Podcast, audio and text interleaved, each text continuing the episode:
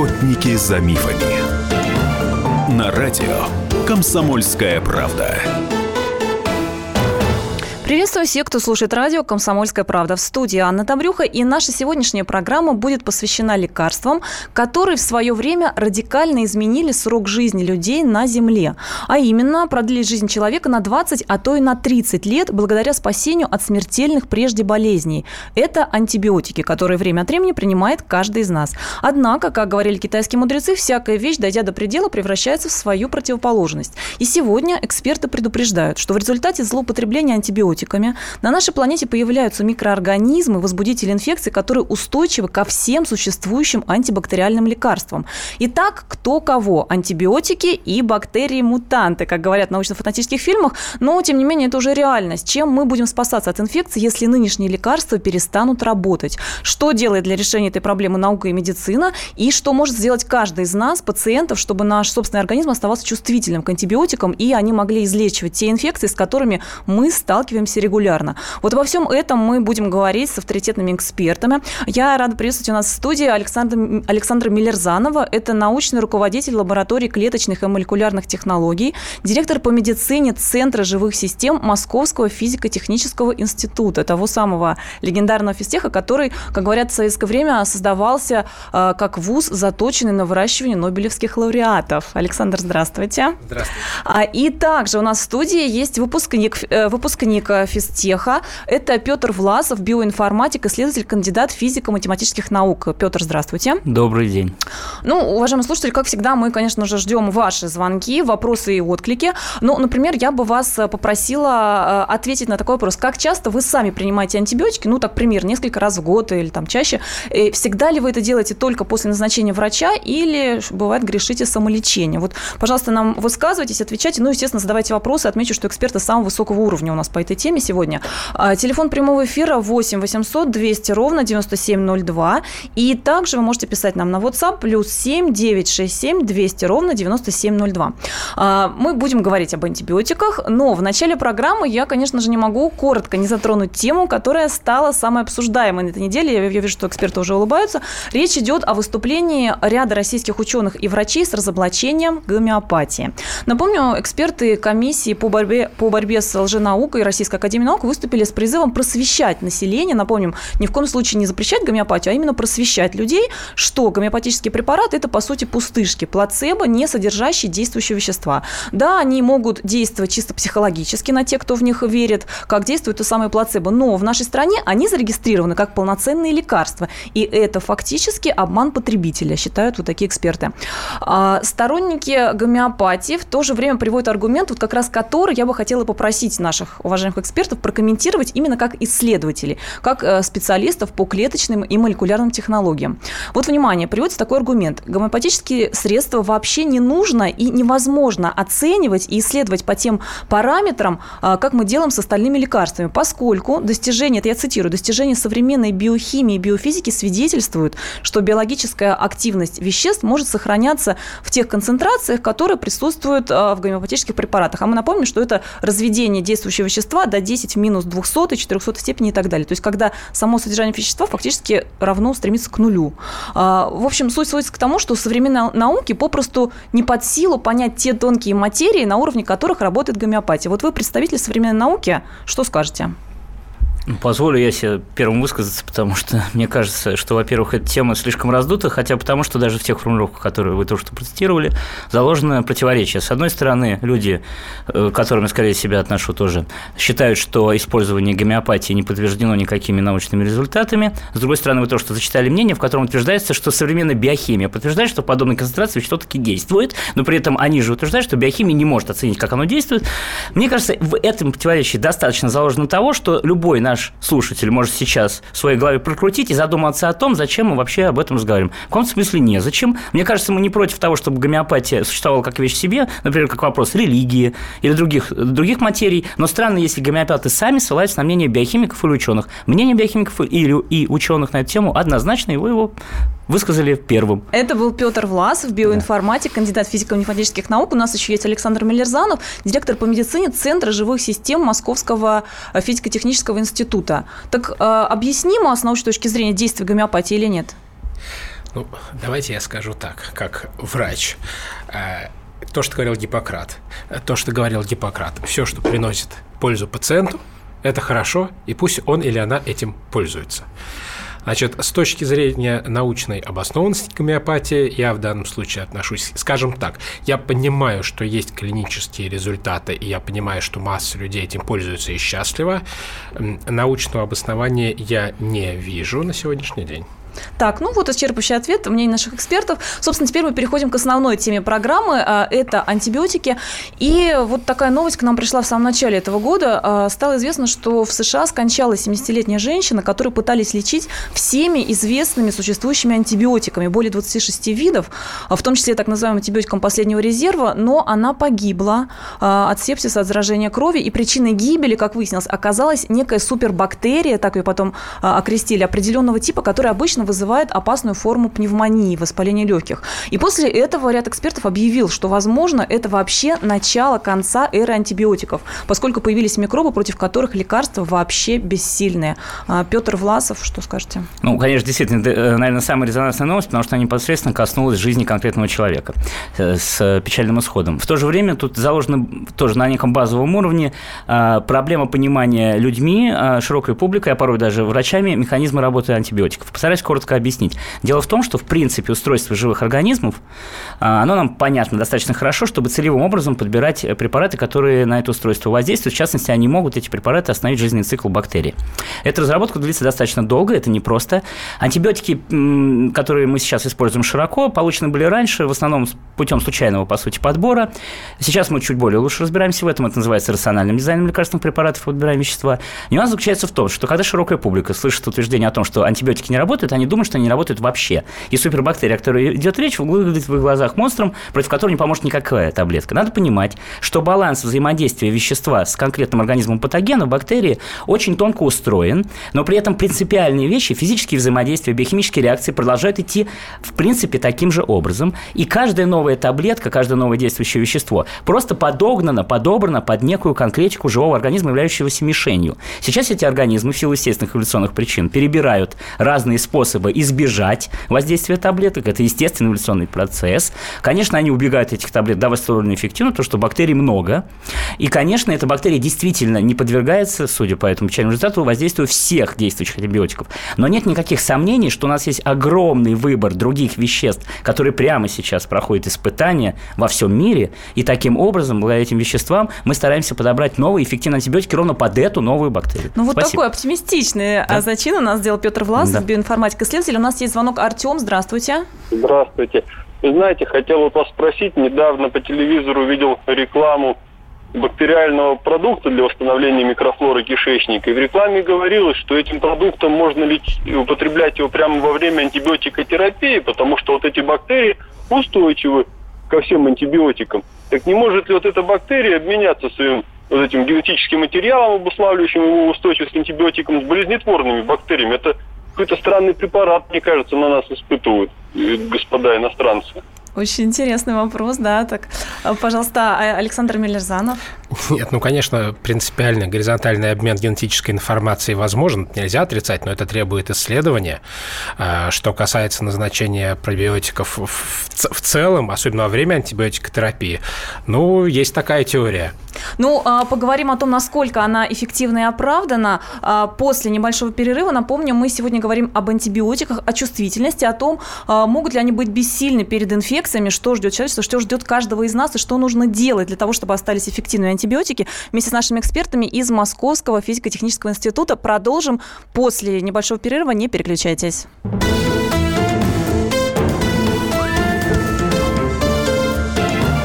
Охотники за мифами.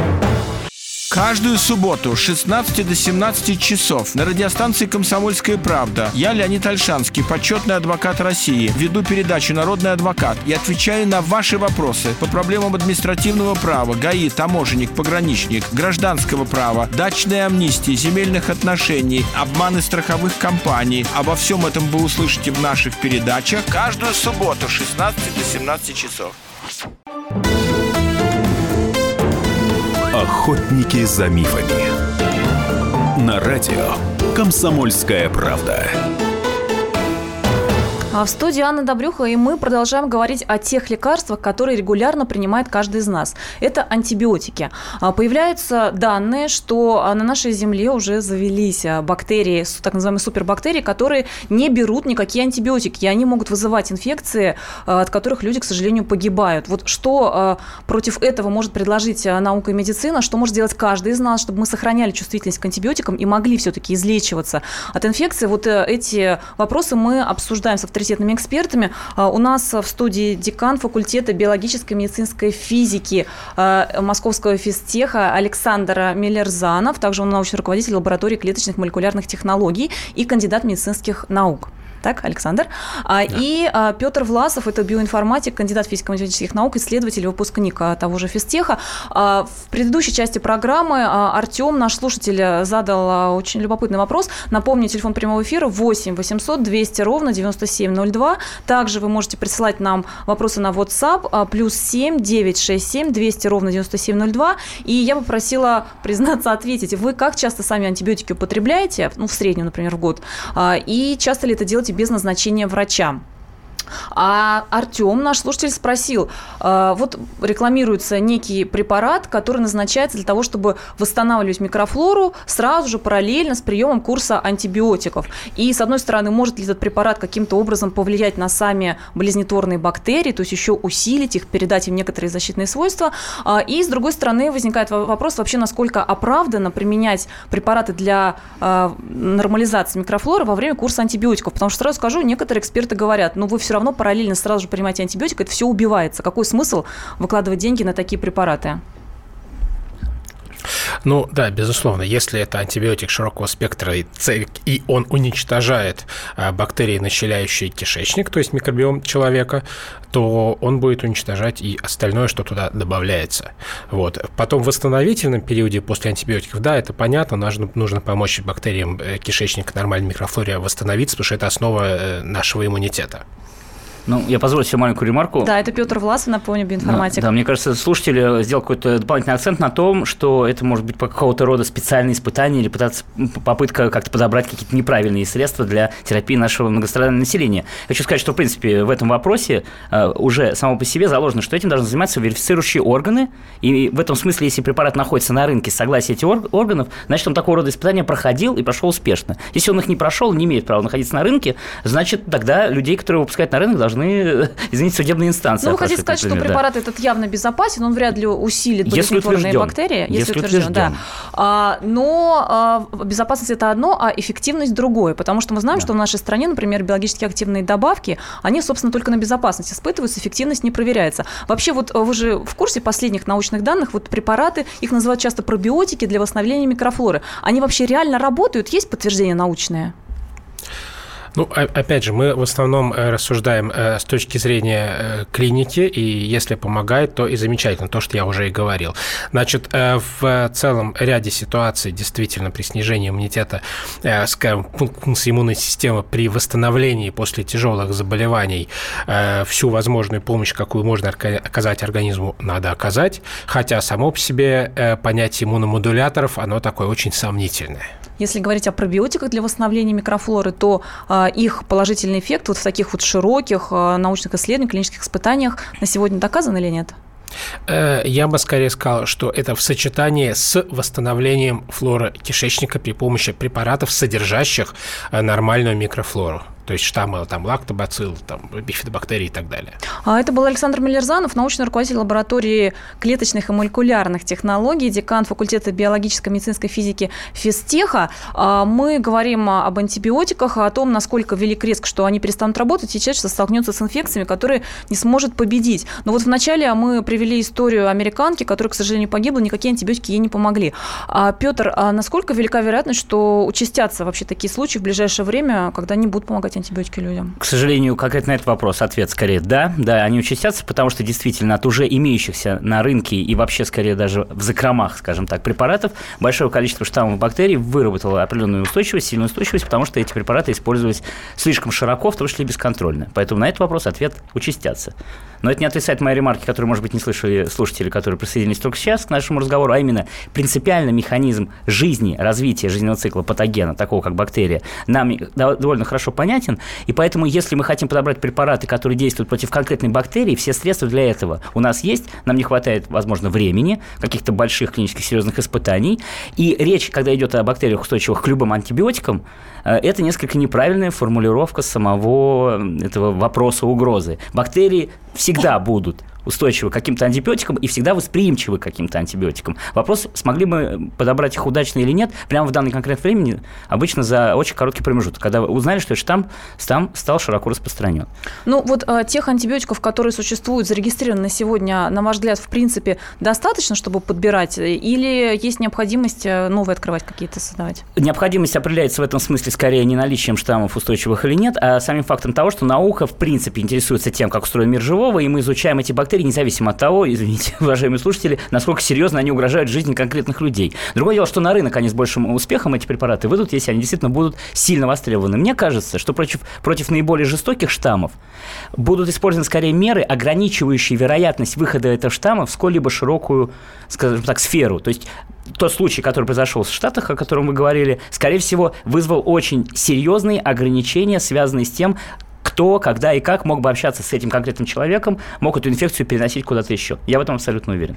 А к тем штаммам, которые широко распространены, антибиотики ныне действующие, вовсе даже не последнего ряда, вполне эффективно подходят, поверьте так, мне. Так, ну вы нас обнадеживаете, конечно. Это был Петр Власов, а, выпускник физтеха, исследователь биоинформатик. Уважаемые слушатели, а вы как часто принимаете антибиотики? Всегда ли по назначению врача? Ну, так вот в среднем. 8 800 200 ровно 9702 и вообще все, что вы хотели узнать об антибиотиках, как они на нас действуют, как, может быть, а, от последствий неблагоприятных после приема антибиотиков избавляться, поскольку у нас а, в гостях также кандидат медицинских наук, декан факультета биологической медицинской физики физтеха Александр Мелерзанов. А, алло, слушаем вас. А, Владимир. Владимир, э, у меня вот такой вопрос. Существует ли проблема в том, чтобы создать новый эффективный антибиотик, или проблема в том, что антибиотик это создать можно, но он будет слишком дорогой и невозможный для массового внедрения и использования для населения? Не появятся ли это, скажем так, антибиотики для какого-то привилегированного класса в связи с тем, что они просто очень дорогие? Да, спасибо большое, Петр Власов, пожалуйста. Ну, э, ответ, я думаю, э, вам понравится. Э, дело в том, что антибиотики в абсолютном большинстве своем довольно простые молекулы, так называемая низкомолекулярная химия. Сейчас современная химия при необходимости массового выпуска, который сразу существенно удешевляет выпуск, позволяет себе практически любое вещество, которое доказало эффективность в клинических испытаниях, быстро вывести на рынок и в больших объемах. Мне трудно представить ситуацию, чтобы это стало ограничением. Я дам еще одну ремарку. Если речь бы шла о очень сложных препаратах, такие как антитела, которые действительно очень дороги в производстве, то, наверное, это могло бы такие примеры есть, служить ограничением. В случае с антибиотиками мне ситуацию представить просто очень и очень сложно, чтобы химическая природа препарата стала бы ограничением в плане возможности его широкого использования, синтеза и дешевизны. Mm-hmm, спасибо. Ну, вот такие интересные, любопытные вопросы наши слушатели задают. Спасибо. 8 800 200 ровно 9702. Олег, слушаем вас. Добрый вечер. Э, я хочу просто сказать свою чуть-чуть, как мысль, скорее всего, да. По поводу всех антибиотиков. Вы посмотрите, там же не конкретно написано, даже тот же рулит, он идет несколько именно анти, не антитела, а тот действует на грамм положительный, грамм отрицательный и так далее. Он же не отдельно выбирает. А потом после этих антибиотиков, вы же знаете, обязательно надо принимать, чтобы не росли грибы. Вы поняли, про что я говорю. Обязательно препараты, те, которые подавляют потом грибы. То же самое. А потом даже если касается просто обыкновенно трихомоназ, вот, трихомониоз, так называемый. Посмотрите, там же сколько, несколько препаратов применяются, и витамины. Не просто один препарат, который убивает так растущие там грибы, которые в животе после вскрытия получаются. Потому что все корректно сделано. Так, Олег, спасибо за вопрос. Ну, вот э, главное, что многих, наверное, интересует, я чуть-чуть уточню, э, правда ли это, что антибиотики убивают микрофлору, и из-за этого активно начинают развиваться грибковые инфекции? Александр Мелизанов, можете это подтвердить? Ну, ответ э, да, антибиотики широкого спектра действительно приводят к таким результатам. Но я замечу, что есть и антибиотики узкого спектра, которые воздействуют на конкретную инфекцию, в общем-то, не меняя деятельность желудочно-кишечного тракта. Вот. И, ну и то же самое, когда возвращаясь к тому, что э, по поводу разработки антибиотики, новые разрабатываются непрерывно. И плюс альтернативные подходы. Это все тоже в разработке. И это, конечно, не для ограниченного круга лиц. У нас э, есть надежда на лучшее будущее. Так, а я напоминаю, что мы говорим в целом об антибиотиках, о том, как их грамотно применять, как избавляться от последствий неблагоприятных, которые возможны, которые вот озвучивают наши слушатели. А, у нас в гостях Александр Мелерзанов, это декан факультета биологической и медицинской физики физтеха, руководитель лаборатории клеточных и молекулярных технологий, то есть так вот человек глубоко изучает эти вопросы, и также Петр Власов, биоинформатик, кандидат физико-математических наук, исследователь, также эксперт по разработке лекарств, в том числе новейших. Вот об этих новейших разработках мы и продолжим говорить после выпуска новостей. А, и также ждем ваши ответы. Как часто вы принимаете антибиотики? Ваши вопросы 8 800 200 ровно 9702. А, в программе «Охотники за мифами» продолжим все это обсуждать, принимать звонки, вопросы после выпуска новостей. Не переключайтесь.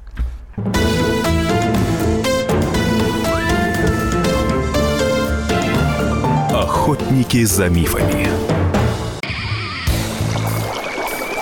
Кипит! Кипит! Снимай скорее! Э, а чего снимать-то? Трубку снимай и звони Алфимову. Говорим о том, что накипело. В паровом котле Валентина Алфимова. Слушайте и звоните с 6 вечера по будням, кроме среды. Охотники за мифами. На радио «Комсомольская правда». Мы приветствуем всех, кто присоединился и продолжает слушать программу «Охотники за мифами». А в студии Анна Добрюха. И сегодня мы говорим о тех лекарствах, которые принимает каждый из нас в течение жизни. Это антибиотики. А, но сейчас появилась информация, что появляются бактерии, так называемые супербактерии, инфекции, которые антибиотики уже не берут. То есть антибиотики перед ними бессильны. А, что грозит человечеству вообще в такой ситуации? И конкретно, что каждый из нас может сделать, чтобы организм сохранял чувствительность к антибиотикам, чтобы они реально нам помогали?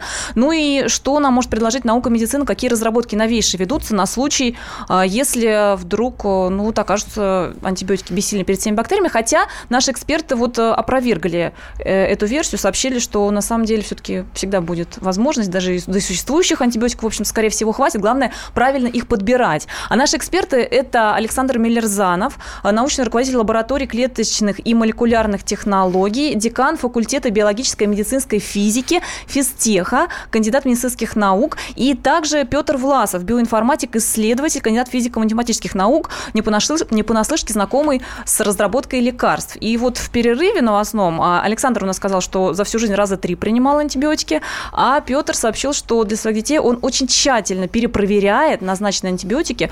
В общем, там есть, видимо, некоторые секреты. Мы попросим с ними поделиться. И также мы отвечаем, конечно же, на ваши вопросы, уважаемые слушатели. 8 800 200 ровно 9702. А, Ольга. Здравствуйте. Здравствуйте. А, я стараюсь антибиотики не принимать, ну, когда достаточно давно уже отказалась э, от них. Но вот э, во вторую беременность э, попала в больницу, было кесарево сечение. А, соответственно, мне прокололи курс, и я еще потом пила курс дома, допивала, ну, как при полостной операции. Но при этом грудное вскармливание не отменялось. Э, где-то через месяц у малыша пошла страшная аллергия практически на все. То есть я села на один рис, вот, и сейчас малыш может кушать только рис. Э, у меня вопрос. Это может быть как-то связано с тем, что вот был такой активный курс антибиотиков э, и без отмены грудного вскармливания. Ольга, спасибо. спасибо. Вопрос очень многих интересует. И сразу же дополнительный вопрос, а как избежать вот таких последствий неблагоприятных? Александр, пожалуйста. Ну, к сожалению, э, всегда есть э, риск то есть баланс э, риска и пользы. И очевидно, что после операции было необходимо назначить антибиотики, и раз потом назначили еще и пероральное, то есть э, еще и в виде таблеток, а не только инъекций, значит, э, какие-то проблемы, очевидно, были. Вот. Что касается того, что почему не отменили грудное вскармливание, не готов на это вам ответить. Но есть антибиотики, которые проникают в грудное молоко, и которые не проникают.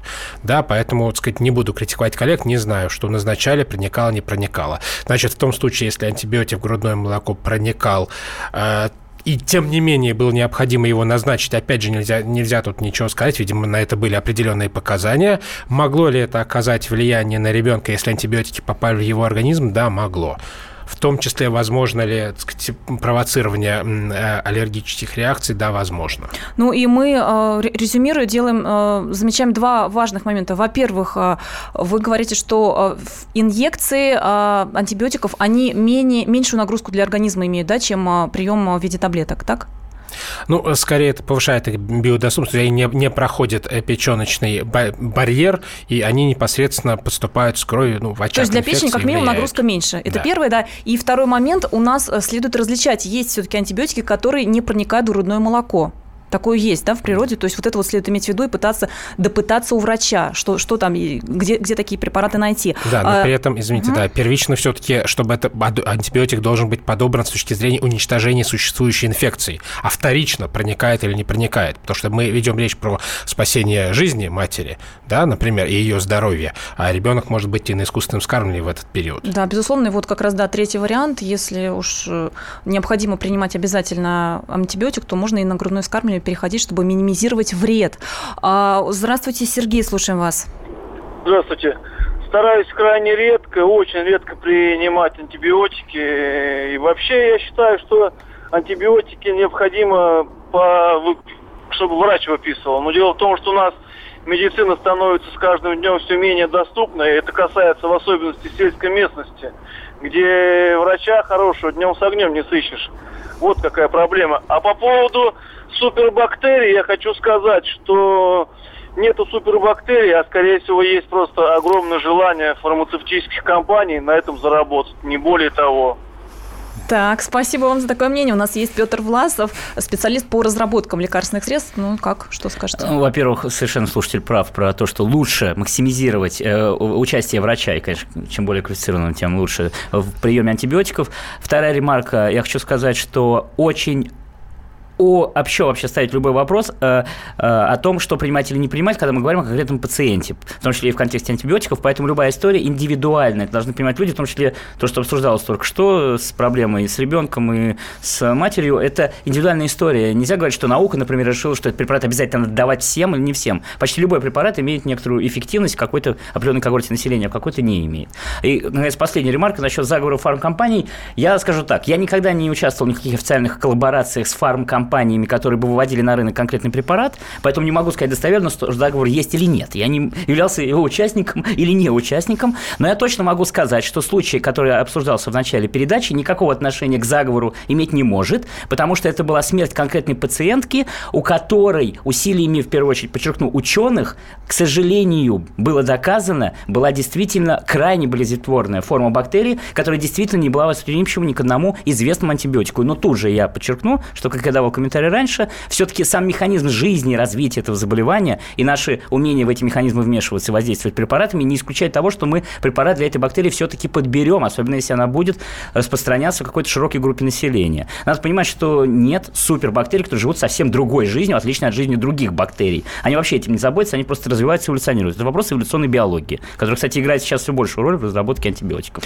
Ну и, кстати, еще появляются данные, что не только антибиотики могут воздействовать на болезнетворные бактерии, есть еще некоторые другие разработки, мы о них также поговорим. А я напоминаю, что а, мы принимаем ваши звонки по телефону 8 800 200 ровно 9702 и с экспертами самого высокого класса обсуждаем антибиотики, а как они воздействуют на организм, что делать. А, что делаете вы, Роман, здравствуйте. Алло, здравствуйте. У меня такой вопрос. Вот сам лично я антибиотики не э, принимаю, я вот вместо этого ем чеснок, лук, э, горький перец. Но у меня вопрос такой. Скоро лето, да, и вот э, ведут ли, мне хочется вопрос задать именно ученым э, от медицины. Вот ведутся ли э, учеными от медицины, нашими э, российскими, разработки по лекарству от э, борщевика? Вот э, я сколько раз попадал э, в больницу от этого, лечился, очень э, никаких антибиотиков, ничего, никаких лекарств от этого нету. Вот каким, я знаю, что этот э, борщевик изобрели два ученых, негодяя, вот. Э, и никакой э, вообще вот, э, медицина, медицина бессильна пока что от этого. Вот каким образом вообще вот, э, лечиться от э, ожогов, страшных ожогов, никто не знает. Спасибо вам за вопрос. Ну вот э, Петр Власов что? что Ремарка моя носит несколько жизненный характер. Дело в том, что дача, на которой бывает своей семьей под Коломной, действительно облеплена этим борщевиком. Это действительно проблема. Я только хочу все-таки себе позволить такое высказывание, что э, никаких ученых-негодяев не было. Дело в том, что борщевик существовал в природе и без участия рода человеческого. Просто действительно некоторые люди приняли решение его использовать, потому что казалось им, что его будет хорошо поглощать рогатый скот. Скот его поглощает вроде бы неплохо, проблема в том, что действительно сильно жжется и облепил всю нашу необъятную родину. Касательно разработки препаратов против ожогов, конкретно ожогов, я тут сказать ничего уверенно не могу, может быть, у Александра есть такие данные, но вот препарат, который мог бы уничтожать борщевик как вид растительный целевым образом, это действительно был бы очень востребованный препарат не медицинского, а сельскохозяйственного рода. Я, насколько знаю, такие вещества сейчас скринируют и подбирают. Но это не то чтобы большой, как вы понимаете, международный проект, потому что эта проблема несколько все-таки локально-российского характера. Ну, по крайней но, мере, разработки ведутся, да? Да, да, но это не, я не могу ответственно заявить, что я имею к ним прямое отношение. Про ожоги, может быть, Саша что-то добавит? Да, нет, ну, дело в том, что действительно, во-первых, масса разработок в э, агробиологии, скажем так, которые э, работают с растениями, это замена там альтернативы селекции уничтожения сорняков ненужных растений и так далее. Значит, что касается ожогов, да, действительно существуют поверхностные э, средства да, для лечения ожогов. Тот же всем известный там пантенол и так далее, который облегчает там зуд и, так сказать, э, э, ну, клинические проявления, да, и клинические проявления. Поэтому она для бороться с брачком, ну да, ну да, надо. А вот еще очень интересный момент затронул наш слушатель. А, лук, чеснок, а реально научно подтверждено, что они как-то поддерживают организм и снижают риск подхватить инфекции. Горький перец еще еще напоминал, да. Александр, есть такие данные? Ну, э, существует, на самом деле, это немножко из другой, э, скажем так, области, но существует, в принципе, работы в направлении, э, которые говорят о том, что сочетание, например, куркумы и черного перца, да, воздействует там на, предположим, да, на онкологические там некоторые заболевания, да, и я даже читал статью на эту тему, то есть вполне такую научную. Надо понимать одну простую вещь, позволю себе добавить. Дело в том, что вообще-то чеснок – это не вещество, или перец – не вещество. Это просто совокупность некоторых компонентов Ну, фитонцид, вот там говорят, биологически а, активное вещество. Смотрите, э, дело в том, что мы для многих э, природных э, препаратов до сих пор до конца не понимаем, что там действует, что не действует. А, как правило, это смесь десятков, а сотен, а то и тысяч компонент. И большинство вообще действующих лекарств, сейчас используемых человечеством, так или иначе были взяты из живой природы, потому что у нас не было никаких фабрик по синтезу в те времена, когда люди еще пытались уже что-то лечить.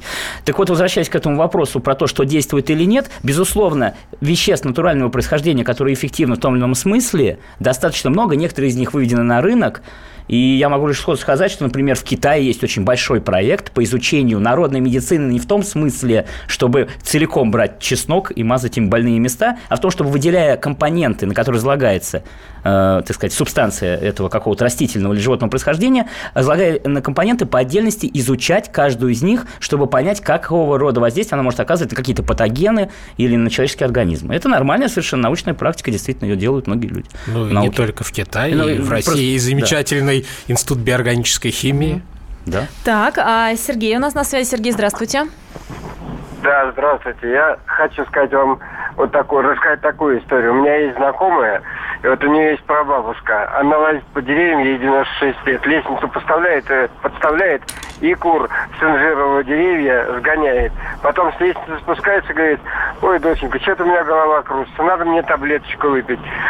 Сходи, говорит, в аптеку. Они идут, ей мел покупают. Вот и весь антибиотик. Это первая история. А вторая история, это тоже знакомая, это уже вот близко мне такая вот, прям соседка моя. Ходила по докторам, все выписывали антибиотики, выписывали антибиотики. Действительно так закормили, что женщина в полном рассвете сил просто чахла на глазах. И что-то с ней такое случилось, она прям в один день как-то раз и ушла. И вот, э, э, скорее всего, вот э, чрезмерное принятие антибиотиков э, вот как раз этим грозит. Но антибиотик все-таки в нашей жизни необходим.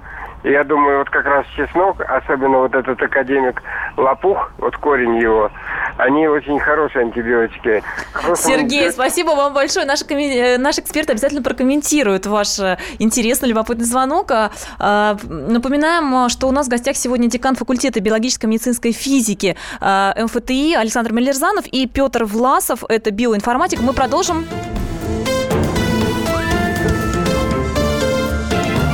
Охотники за мифами. Радио «Комсомольская правда». Более сотни городов вещания и многомиллионная аудитория. Челябинск 95 и 3 FM. Керчь 103 и 6 FM. Красноярск 107 и 1 FM. Москва 97 и 2 FM. Слушаем всей страной. Охотники за мифами. На радио Комсомольская правда. А, в студии Анна Добрюха, и это последняя, заключающая на сегодня часть нашей программы «Охотники за мифами». Кстати, сразу хочу проанонсировать, на следующей неделе, в среду, на нашей радиостанции пройдет целый полезный марафон. То есть в течение всего дня а, самые лучшие, самые любимые ваши эксперты, и Андрей Туманов, и адвокат Леонид Альшанский, и другие специалисты будут а, отвечать на все вопросы в самых разных областях для того, чтобы помочь вам вот все, все что интересует в повседневной жизни. Так что слушайте следующую среду обязательно. А сегодня мы говорим о тех лекарствах, которые которые принимает каждый из нас, ну, большинство, как, как минимум, хотя уже вот удивительно, некоторые говорят, что стараются вообще избегать, а, это антибиотики. А, ну, чем нам грозит э, повсеместное применение антибиотиков? Кстати говоря, вот в прошлом году у нас Роспотребнадзор объявил, что а, в сельском хозяйстве используется вдвое больше антибиотиков, даже чем в медицине. Это тоже ведет к повышению устойчивости бактерий к антибиотикам. Мы обсуждаем все наболевшие вопросы, отвечаем на интересующие вас вопросы вместе с нашими уважаемыми экспертами. Это декан факультета факультета биологической медицинской физики э, физтеха Александр Миллерзанов, э, директор по медицине Центра живых систем и доктор медицинских наук, то есть сам врач. И также у нас Петр Власов, биоинформатик, исследователь, кандидат физико-математических наук, эксперт по разработке и вообще действию, работе лекарств. 8 800 200 ровно 9702, телефон нашего прямого эфира, чтобы вы успели дозвониться. И также на WhatsApp приходят отличные тоже отклики, вопросы. Плюс 7 967 200 ровно 9702. Вот вопрос такой, например. Э, я стараюсь минимизировать употребление лекарств, в том числе антибиотиков. Удалили зуб, все прошло тяжело, врач прописал такой антибиотик амоксициллин. А можно ли чем-то его заменить? Есть ли какие-то, может быть, средства, антисептики, что-то другое? Вот вообще существуют какие-то аналоги? Александр. Назначение делает только лечащий врач. Нельзя вмешиваться в этот процесс. Если врач назначил, значит, у него на это были основания. А вообще теоретически скажите, вот бывают ситуации, когда можно назначить антибиотик, а, а можно какие-то вот препараты еще другого ряда? Встречаются такие ситуации? Ну, теоретически антибиотик назначается только в той ситуации, где он необходим, э, либо когда заболевание уже началось, либо когда очень высокие шансы, что инфекция будет. То есть ротовая полость у нас далеко не стерильна. Там масса инфекций. Поэтому если было тяжелое хирургическое вмешательство, да, профилактически назначают антибиотики. И стоит, естественно, это, этому доверять и ходить, как вот некоторые говорят, приложите лучше алоэ, оно там все дезинфицирует. Это не вариант. Алоэ не вариант. Так, все, исчерпывающий ответ. А, а вот еще э, пишут люди, подскажите, правда ли, что прополис – это природный антибиотик? Или что это? Я к своему стыду не могу сказать сходу ответ на этот вопрос, просто потому что я не знаю, какое действующее вещество находится в прополисе. Но если слушатели этим серьезно заинтересовались, я думаю, что им буквально за 5 минут удастся этот вопрос выяснить. Достаточно зайти в интернет так. и найти э, описание этого самого прополиса, скорее всего, в Википедии оно есть. Поверьте, Википедию пишут в том числе квалифицированные люди, а биологический раздел Википедии на русском языке – это один из лучших разделов Википедии на русском языке. Если про этот прополис есть статья, и там написано, что действующим веществом в прополисе является некоторые некоторое конкретное химическое соединение можно легко проверить Обладает ли оно антибактериальными свойствами? В том смысле, что это где-то описано. Но у меня, честно, то есть, если бы мы прямо сейчас имели интернет, мы бы увидели ответ на этот так, вопрос. Понятно. Но пусть это будет маленьким хвостом для наших любознательных слушателей. Хорошо. А еще один вопрос. А, анализ на чувствительность к антибиотикам. Он довольно дорогостоящий, его часто назначают, чаще назначают скорее в коммерческих клиниках. Насколько это оправдано, вообще актуально и а, не, ну, скажем так, это не попытка ли людей, что называется, развести на деньги? Не, ну это все-таки оправдано, потому что действительно с учетом проблем устойчивости бактерий все-таки надо назначать антибиотик, который будет действовать, чтобы не потерять время, когда инфекция разовьется. Так, понятно. 8 800 200 ровно 9702. Уважаемые слушатели, вот еще остается а, некоторое время, чтобы задать вопросы нашим экспертам. А, и, в частности, есть такой еще вопрос. Антибиотики – это сильный удар по микрофлоре. Ну, сильно не сильно, но тем не менее, да, мы уже говорили, что грибковые инфекции начинают развиваться, а, если слишком долгий курс приема антибиотиков. Так вот, а, а если использовать мазь с антибиотиками, многие люди думают, что, ну, это мазь, мазь-то не так страшная, и там, допустим, кожу века мажут, и слизь слизистые носа и мажут прям подолгу. Это вообще на, на, насколько безопасно это? И может ли это способствовать тому, что какие-то серьезные неблагоприятные эффекты, может быть, даже и повышение устойчивости э, бактерии? Нет, ну, во-первых, длительный э, прием, э, в том числе и преднакожное применение, это все равно может приводить к проблемам. Кроме того, всасывание все равно в определенной степени существует, особенно на слизистых. Вот, то есть все равно антибиотик в организм попадает. Вот, и я еще раз говорю, что антибиотики все-таки должны назначаться врачом, если это не какая-то ситуация, там, в горах, без телефона, без интернета, там, условно говоря, и так далее. Каждая история индивидуальная, если позволю опять вмешаться. Невозможно говорить, что его вообще не надо или надо назначать, мазать или не мазать. Э, это индивидуальная история с учетом мнения врача, наблюдающего конкретного пациента.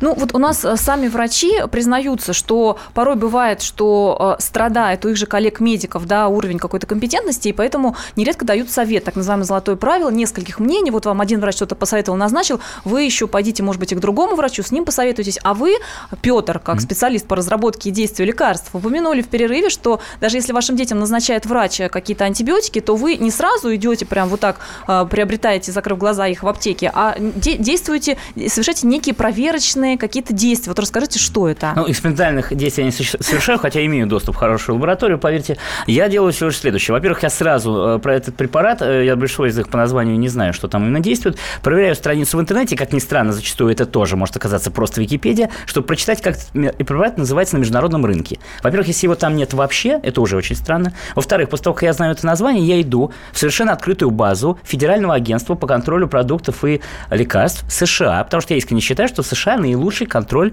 это так называемая служба FDA, наилучший контроль оборота этих самых препаратов. И я проверяю, данное вещество по международному названию зарегистрировано в этой базе. Если оно там есть, я смотрю, что это за вещество и как оно действует. Ну, мне это интересно, в том числе и как исследователю, извините, хотя идет о здоровье, в том числе моих близких. Но вообще-то я просто убеждаюсь, что этот препарат на рынке США официально является утвержденным. Это очень просто сделать. Соответствующая страница в интернете открыта любому желающему. Это хоть и научная, но совершенно открытая база данных. А порой еще врач говорит, вот есть такой-то антибиотик могу назначить, а есть а, антибиотик более, ну, как скажем так, следующего поколения, более новый, а, он стоит дороже, но вы можете взять либо тот, либо тот. А Мне вот кажется, это больше вопрос к Александру, Александр. в том смысле, насколько врачи в этой ситуации могут руководствоваться какими-то меркантильными или странными другими Ну и главное, скажите, в плане эффективности, mm. более нового поколения это что значит? Нет, здесь вопрос немножко в другом. Значит, э, действительно развивается устойчивость бактерий, если у человека большая уже история применения антибиотиков, то ему приходится каждый раз, ну, что называется, повышать класс, ну, в плане поколения и так далее. Если человек принимает антибиотик там в первый раз, да, ну, большие шансы, что его бактерии не, неустойчивы к этому антибиотику и все. То есть я не сторонник, что называется, из пушки по воробьям. То есть чем тяжелее, то чем выше необходимость, при необходимости, да, назначаются более тяжелые антибиотики, но они не являются первым. Первым рядом. И потом э, есть определенные клинические рекомендации, что при такой-то нозологии, при таком-то заболевании назначается такой-то антибиотик. Если он не действует, то начинается второй ряд. И так а скажите, далее. вот э, антибиотики более новых поколений, это означает что? Что они, вот как вы сказали, более действенны, при этом более тяжелые? Или, как говорят некоторые врачи, они наоборот э, более щадящие, поскольку это новое поколение? Нет, есть и то, и другое, зависит. То есть, либо широкого спектра самые мощные, которые, например, при сепсисе, да, которые уничтожают все, условно говоря, либо действительно очень узконаправленный действие, когда мы знаем, что именно этот штамм, да, там что же есть мутация, именно этот штамм, этот вид бактерий чувствителен именно к этому антибиотику, и он уничтожит именно это. И не нанесет э, ну, массу вреда, сказать, в том числе микрофлоре кишечника, например.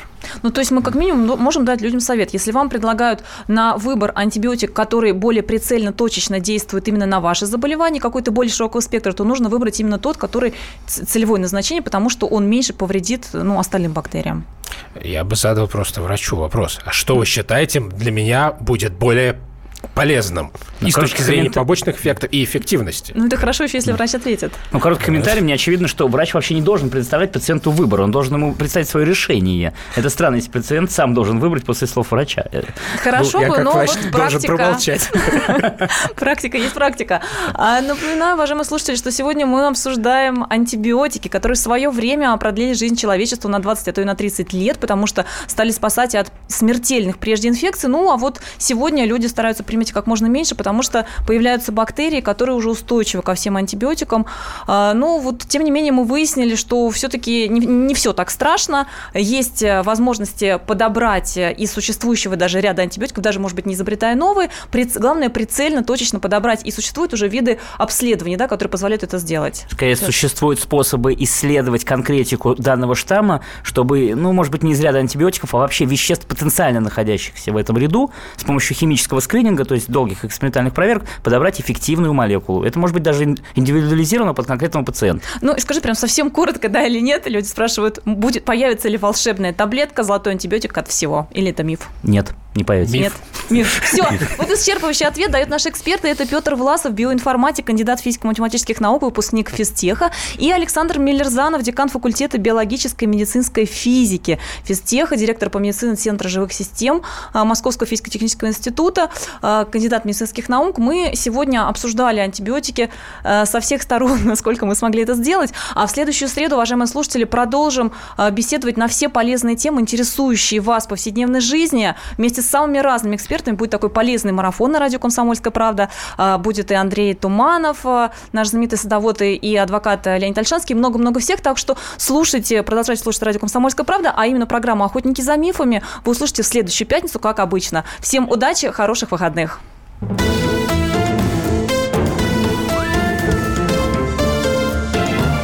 Охотники за мифами. Радио «Комсомольская правда». Более сотни городов вещания и многомиллионная аудитория. Керчь 103 и 6 FM. Севастополь 107 и 7 FM. Симферополь 107 и 8 FM. Москва 97 и 2 FM. Слушаем всей страной.